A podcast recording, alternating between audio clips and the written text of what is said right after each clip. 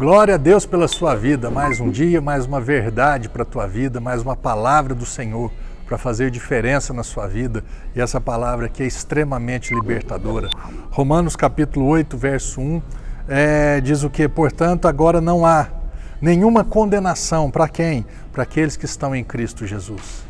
Agora não há, as pessoas entendem esse texto aqui assim, agora não há nenhuma condenação para aqueles que estão em Cristo e são perfeitos, para aqueles que estão em Cristo e não pecam, para aqueles que estão em Cristo e mantêm um padrão de santidade absurdo.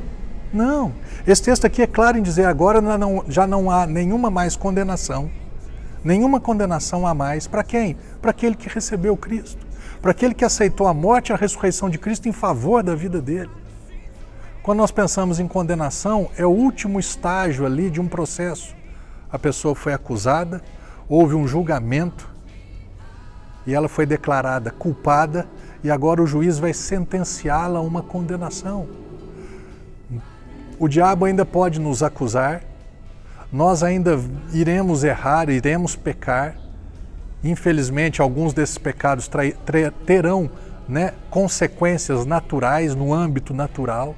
Mas a condenação eterna, o afastamento de Deus, a ira de Deus sobre a nossa vida, agora não há mais nenhuma condenação para aqueles que estão em Cristo Jesus.